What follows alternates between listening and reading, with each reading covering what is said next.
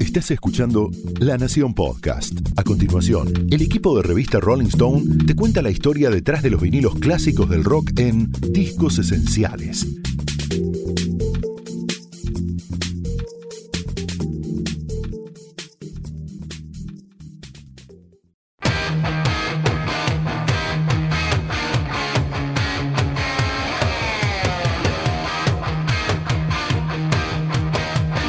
Clásicos son esos discos que pueden sonar como viejos conocidos, incluso cuando se los escucha por primera vez. Igual que esos lugares donde uno nunca estuvo, pero que cuando llega por alguna razón le resultan extrañamente familiares. Volviendo a la música, esta sensación de déjà vu seguramente tiene mucho que ver, claro, con la manera en la que vivimos expuestos a algunas canciones, mucho más allá de nuestra voluntad a través de los medios o incluso solo por el hecho de caminar por un supermercado o al bajar en algún ascensor.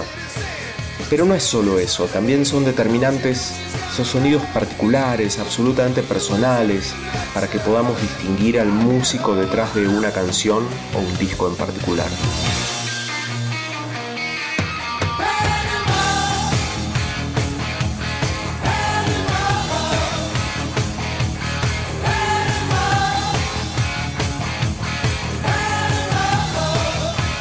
Y uno de esos músicos fácilmente identificables es Eddie Van Halen.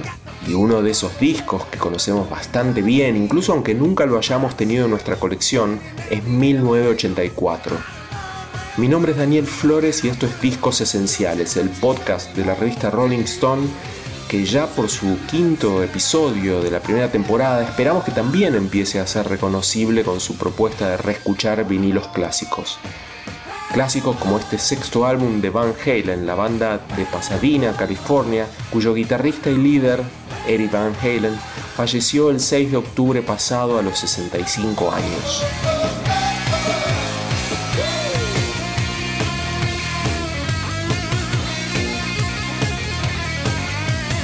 1984 es el quinto lanzamiento de la serie Clásicos en vinilo que Rolling Stone viene presentando estas semanas, y es también un disco clave en la carrera de Van Halen y para el rock en general de la década del 80, producido por Ten Templeman, pero craneado totalmente por Eri y grabado en su propio estudio personal. Este es un disco que abre un montón de cuestiones, de temas, la revolución que impuso Eri para la guitarra eléctrica, y la por eso mismo paradójica introducción del sintetizador en su música, la consagración de un nuevo estilo de hard rock comercial, con dosis de pop, humor, sexo, sol californiano, y la instalación definitiva del dominio de MTV y los videos musicales en la industria de la música. Aunque claro, hoy sabemos cómo, que nada es para siempre.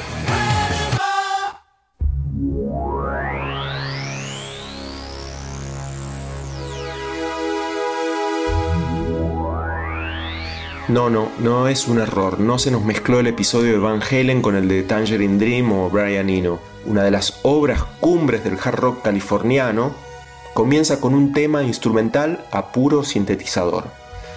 Porque sí, el colmo de Eric Van Halen, tan unánimemente señalado por todos como el hombre que reinventó la guitarra eléctrica, fue decidir que ahora, en 1984, iba a tocar el teclado, más precisamente el Overheim OBXA, que no solo es el protagonista de esta especie de obertura, sino que suena en todo el disco de punta a punta, peleándole el protagonismo a las guitarras, para desazón de en cierto punto de David Lee Roth, vocalista de la banda, que completaba su formación con Alex Van Halen, el hermano mayor de Eri en batería y Michael Anthony en bajo.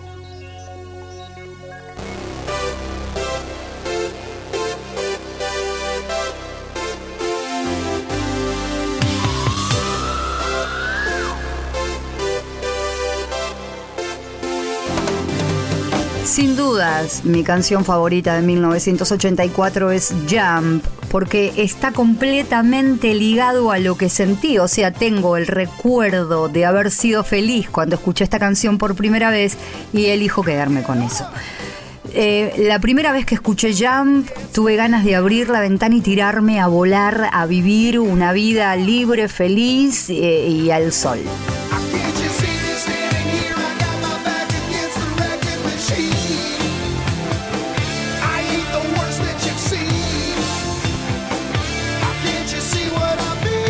Carla Ritrovato, periodista y conductora de Clásico de Clásicos, programa que va los sábados y domingos de 13 a 20 por la Rock and Pop, habla de Jump, la primera canción propiamente dicha de este disco, y una de esas que todo el mundo conoce, incluso quienes nunca escucharon en su vida 1984, con ese riff de sintetizador que podría musicalizar cualquier documental sobre el pop de los 80 o sobre los 80 en general.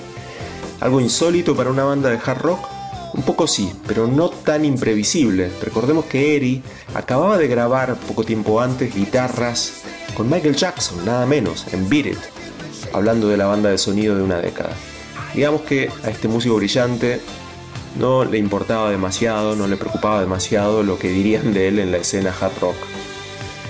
Con los años, de todos modos, esa actitud, además de vender millones de discos, se valoraría más, también desde lo artístico como lo hace hoy por ejemplo Pablo Mondelo, el tordo, guitarrista de Masacre, invitado a revisar 1984 con nosotros en este episodio. Bueno, a mí me pareció un disco necesario dentro de la carrera. Había cambio, había novedad y como ya nos tenía acostumbrado Eddie, incorporó el cinte y lo hizo de nuevo, ¿no? Innovando y encima tocado por él y muy bien, por supuesto. Él ya venía con cambios en Diver Down. Había leído alguna nota que él estaba muy contento con el sonido de guitarra de ese disco y me encanta. Ya se venía limpiando ese sonido, cada vez más claro. Pero acá eh, el cambio fue radical, ¿no? En 1984 me parece un disco de Van Halen, pero con muchos cambios.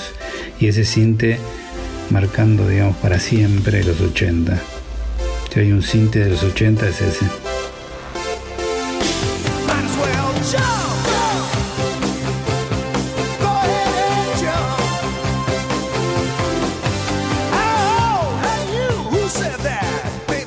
El disco 1984 de Van Halen sin duda es un disco quiebre en la carrera de la banda y también a nivel cultural creo que marcó una nueva etapa de lo que iba a ser el rock, lo que iba a ser el pop. Eh, especialmente por, ese sonido de guitarra tan, tan, increíble que, alcanzaron, la mezcla con los teclados, el repertorio, eh, iba a marcar una nueva era, ¿no? era algo que hasta ahora no se había escuchado. Eh, creo que tiene, tiene todo para ser el pico más alto de, Van Halen en, en su carrera. Quien hablaba de 1984 era Pato Sardelli, guitarra y voz de Airbag, y otro de los invitados para repasar este clásico de Van Halen en discos esenciales. Jump, el tercer track del disco, era una canción que Eri tenía bocetada ya desde 1981. Para la letra, David Lee Roth ah, se habría inspirado al ver por televisión la noticia de un hombre que estaba por suicidarse saltando desde una cornisa. Recordemos que el estribillo dice algo así como vamos, saltá. Con esos elementos, el primer single del disco 1984 fue el hit que le daría al grupo una masividad global, aún siendo ya desde antes una mega banda. Ahora Van Halen era una mega banda todavía más grande.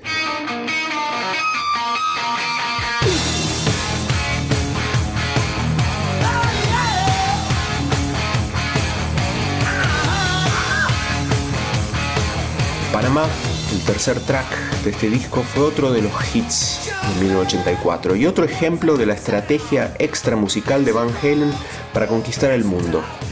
Los videos. Para entender el fenómeno 1984, la verdad es que no alcanza con escucharlo, hay que verlo.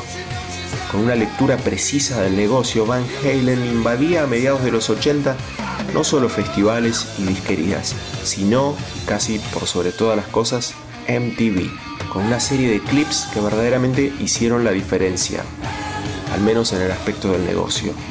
El periodista de rock Diego Mancusi, autor de las notas en el libro que acompaña la nueva edición de 1984 por Rolling Stone, explica la eficacia de Panamá y de su clip promocional. Un periodista acusó alguna vez a David Lee Roth de solo escribir canciones sobre salir de fiesta, sobre chicas y sobre autos. Dave dijo, mentira, yo sobre autos no escribí nunca, así que fue y escribió Panamá, una canción basada en Panama Express, una carrera de autos que vivió en Las Vegas, pero también en Panamá, un Opel Car cuya trompa tiene empotrada en su living, porque así son las estrellas de rock. Ojo, también se trata sobre una stripper que Dave conoció alguna vez en Arizona. Dijo alguna vez en una entrevista que él empezó a escribir sobre autos y cuando se dio cuenta estaba escribiendo también sobre esa chica. Así que de alguna manera la canción reúne todas las condiciones para darle la razón a aquel periodista que lo acusaba a Dave en su momento. Hay más autos involucrados en este tema, también hace una participación especial en el puente de la canción el Lamborghini Miura del 72 de Eddie Van Halen, que fue grabado especialmente para la ocasión, y también en el video de la canción hay un Mercury del 51 que aparece paseando por las calles, intercalado con imágenes de una performance en vivo que se grabó en un show en Rhode Island. Fue clave el video en el éxito de esta canción. Visualmente la banda siempre fue muy impactante, eran como el epítome de la banda de rock cirquera y estrafalaria, con esa cosa medio andrógina que tenían para la época, por usar lycra lo era, pero también esa cosa de cuidada callejera y bien rockera. Todo eso explica el éxito de Panamá Canción de Panamá Videoclip que empezó a rotar en la MTV en un momento en el que la cadena empezaba a construir su estatus de lugar de consagración que terminó siendo y también de 1984 el disco que contiene esta gran canción. Panamá es un track destacado de este disco porque captura también una de las más logradas performances de David Lee Roth, que después de este disco dejaría la banda y encararía una carrera solista con resultados un poco desparejos. Pero ¿cuál era la diferencia de David Lee Roth? Era una espiga, era un gimnasta ruso eh, disfrazado de rockero, era una cosa increíble, salía con calzas, con musculosas, súper flaco, súper fibroso, pegaba unos saltos, unos mortales en el aire, era una cosa visualmente fantástico. Eh, y además cantaba un rubio enorme, jetón bronceado llamado David, es para mí también un componente para que 1984 fuera lo que fue.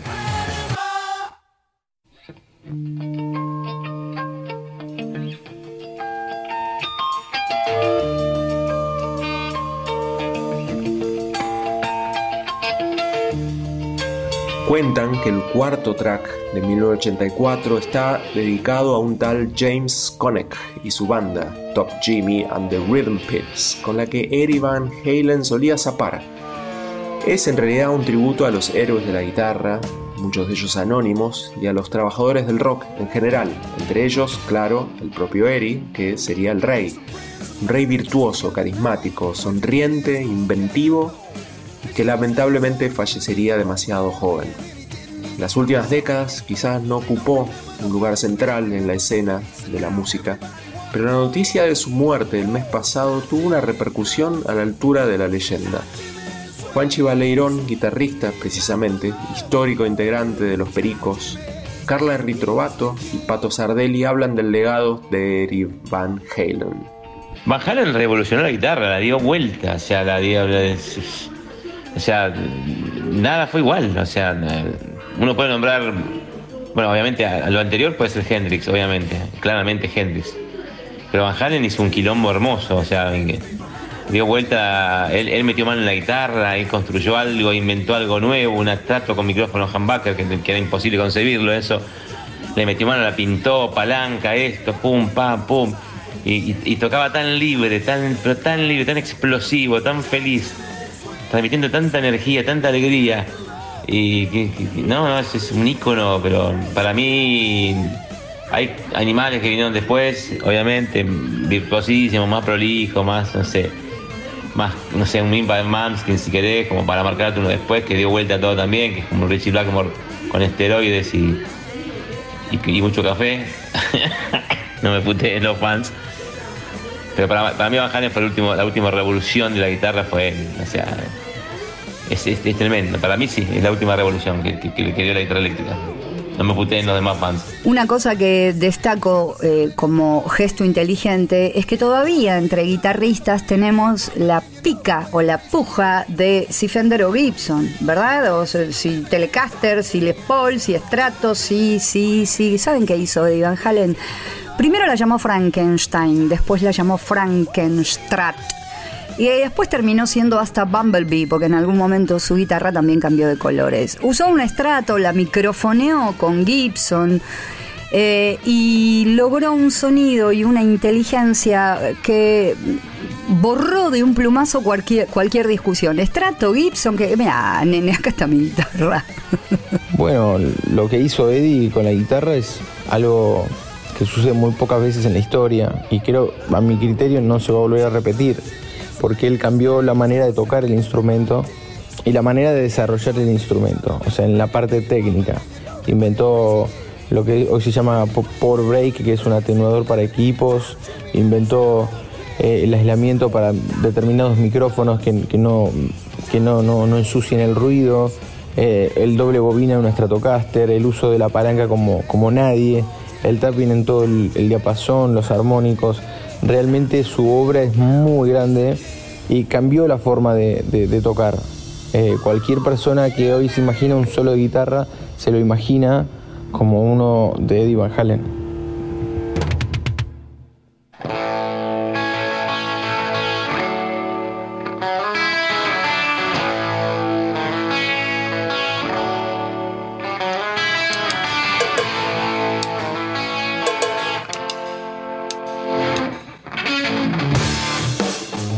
Lado A de 1984 cierra con Drop Dead Legs, una pieza más dura como para calmar al pueblo jarroquero que podría haberse sentido herido en sus sentimientos por tanto sintetizador.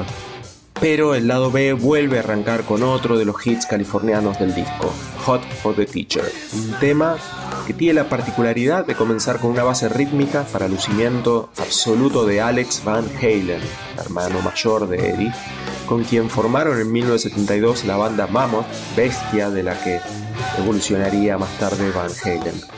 Con un detalle curioso, de chicos ambos tocaban el piano, y Alex era el que quería ser guitarrista, mientras que Eri, bueno, Eri pintaba bastante bien para la batería.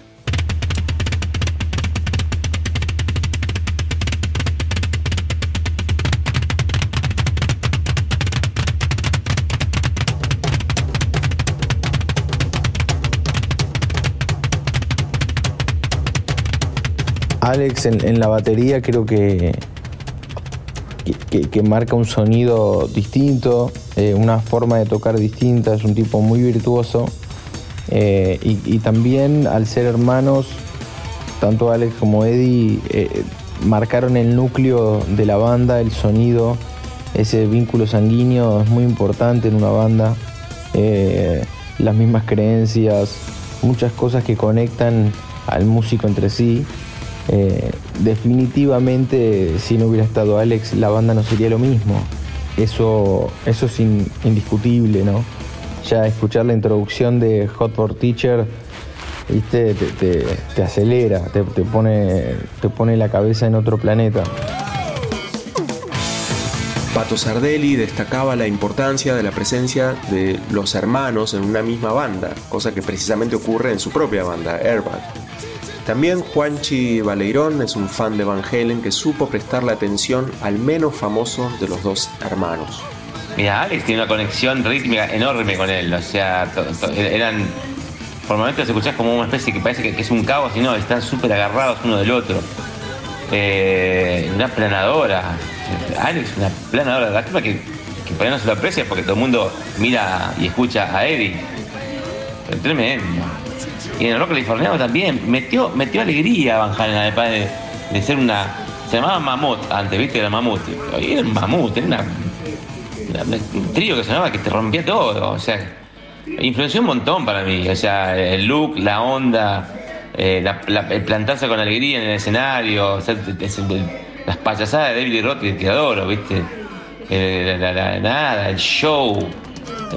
Daban todo, daban todo, los cuatro daban todo.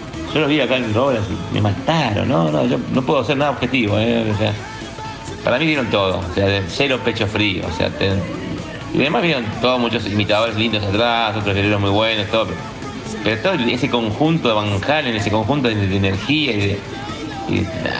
no, hay, no hubo nada igual, no. Y más grande también, era una planadora, también otro, pobre, quedaba en cuarto lugar siempre. Y, pero el tipo cantaba los coros divinos, aguditos, pegadito a, a, Eddie, que hacía los intermedios, y obviamente siguiendo al otro loco que cantaba cuando quería, pero lo, ves el show acá y están súper bien, están, están prendidos fuego.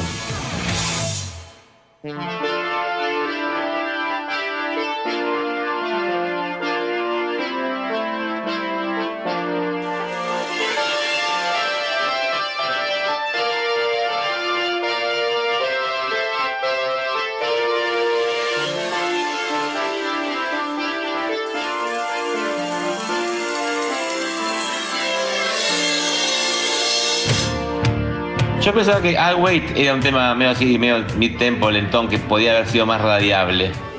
Eh, pero después no sé. El resto es una cosa compacta, hermosa. Como te dije, la primera pregunta es el punto perfecto entre la, evolución musical, la locura, la frescura, eh, la originalidad y ya la patita puesta en, bueno, en un mundo más, más popular, de más llegada, más radiable, más comercial, si querés. ¿Comerciales cuánto? Porque, porque se cotizaron más caros, no porque fueran comerciales. Me encontraron la vuelta y, nada, como también me encontró la vuelta CC Top cuando se pusieron electrónicos. Y sin embargo, CC Top, una banda sureña, ultra, ultra cruda, que, se subió a la máquina y la recontra rompieron. Bueno, son esas cosas que suceden que a algunos les salen a, y a la mayoría no.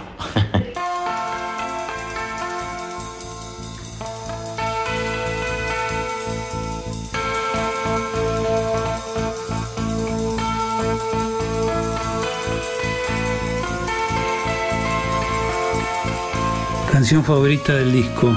Bueno, la que más me gusta que no se agite es el 8, que es Girl Gone Bad. Eh, para mí ahí se nota a los hermanos tocando lo que ya venían zapando en vivo, lo que he visto en actuaciones en vivo. De antes de la salida de este disco ya venían zapando un poco ese tema.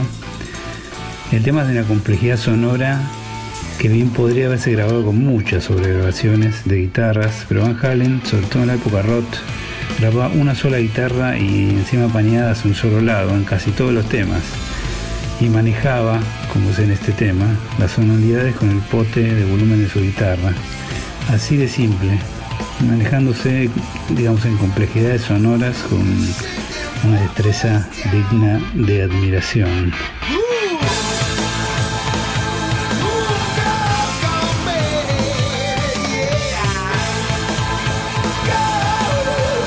Girl Gone Bad, el penúltimo track del álbum, nació entre 1982 y 1983 en zapadas en las que el grupo tocaba Somebody Get Me a Doctor del disco Van Halen 2 de 1979. Generalmente esa improvisación derivaba en una interpretación de I'm So Glad de Cream, la banda de Eric Clapton que Eric jamás se cansó de reconocer como su máxima influencia.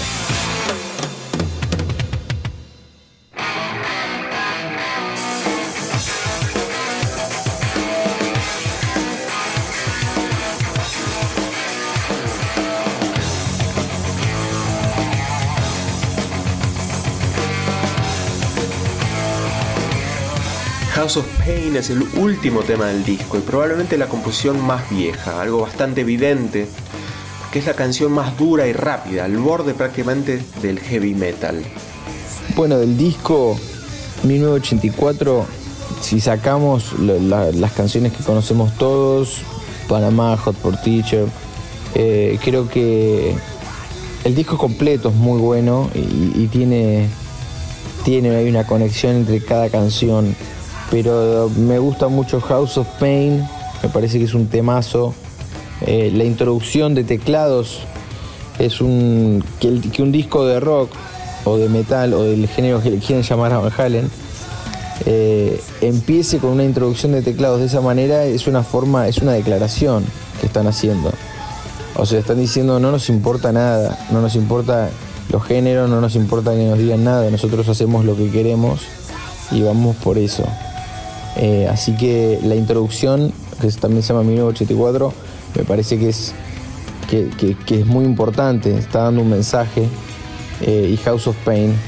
1984 sería el último disco con los cuatro integrantes originales de Van Halen. Después, David Lee Roth dejaría la banda, como ya dijimos, y no volvería a tocar con los hermanos Van Halen hasta 2007 Pero entonces en el bajo ya no estaba Anthony, sino Wolfgang, el hijo de Eric. Disco 1984 vendió más de 10 millones de copias, es decir, que fue disco de diamante y se mantuvo en el segundo puesto del chart de Billboard durante 5 semanas. Segundo puesto, claro, porque venía detrás del imbatible thriller de Michael Jackson. El número de diciembre de Rolling Stone de este diciembre va a incluir una larga nota titulada Alegrías y pesares del último superhéroe de la guitarra del rock, en la que Brian Hyatt recorre la vida de Eri desde su nacimiento en Nijmegen, Holanda, cerca de la frontera con Alemania, hasta sus últimos días, en los que llegó a estar feliz y a mostrarse finalmente sobrio y disfrutando de su hijo y con planes incluso de, un nuevo casamiento. El perfil es realmente notable por cómo está contado y también, por supuesto, por este gran personaje tan único, tan complejo que fue Eric Van Halen, tan distinto también del tipo sonriente al que podíamos ver dominando absolutamente su instrumento y su música en escena.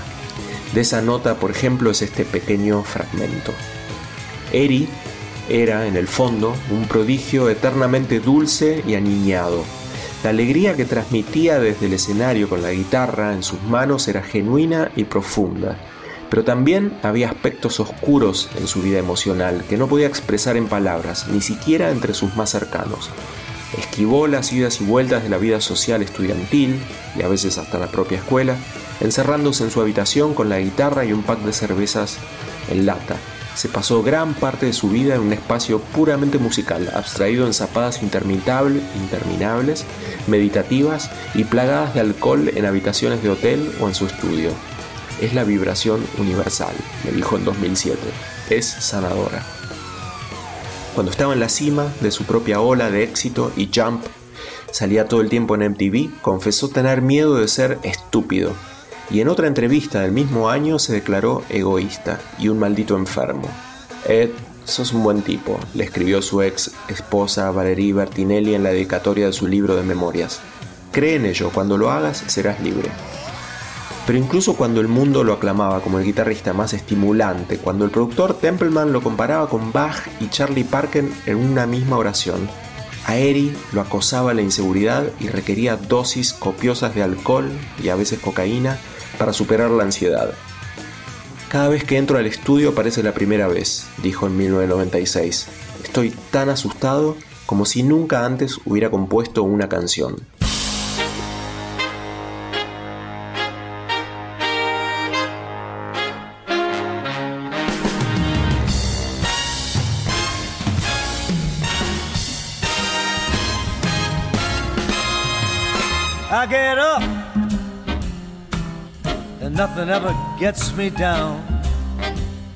Influencia de Van Halen en el rock californiano fueron los pioneros. Y sí, estamos hablando de 1978 y si te fijas hay temas del 70 y cortos, 74, 75.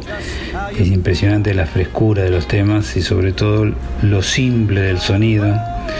Hacían de Van Halen un grupo de alto, altísimo impacto. Yo creo que todos los guitarristas del rock en sentido amplio. Yo creo que incorporaron para siempre algo que nos trajo él, ya sea su sonido super strat, que fue ampliamente difundido, el empleo del tapping el uso de los efectos, materias que hoy se siguen investigando, ¿no? Might as well jump. Might as well jump.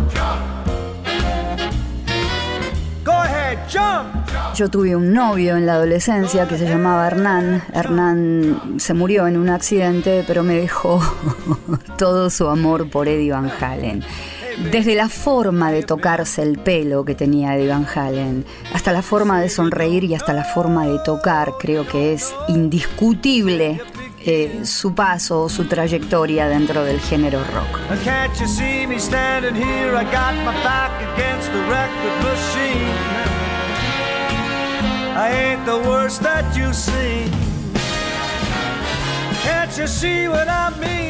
En definitiva, creo que, es una banda que, cambió la cultura cambió la forma de hacer videoclips, cambió la forma de tocar la guitarra, cambió la forma de, hacer instrumentos musicales y amplificadores. Eh, son muchos los aportes para una sola banda y creo que es algo que no va a volver a suceder eh, en ese sentido. Creo que, que explotaron todo a, un límite muy alto. Ahora nos queda disfrutar de su música, de su virtuosismo, de su diversión, de, su, de todo lo que podía aportar Van Halen por cualquier lado. ¿no? Eh, salud por Eddie y los suyos.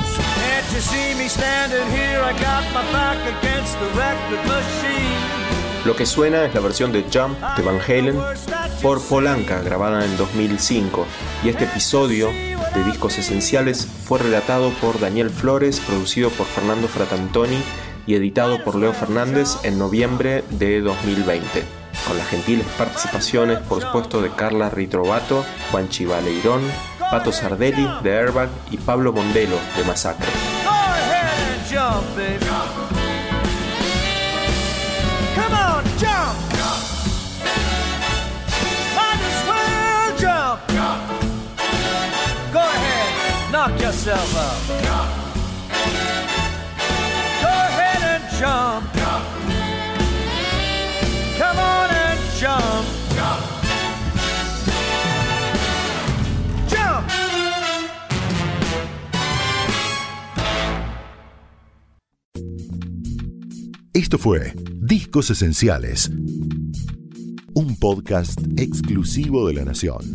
Escucha todos los programas de La Nación Podcast en www.lanacion.com.ar. Suscríbete para no perderte ningún episodio. Estamos en Spotify, Apple Podcast, Google Podcast y en tu reproductor de podcast favorito. Seguí escuchando La Nación Podcast.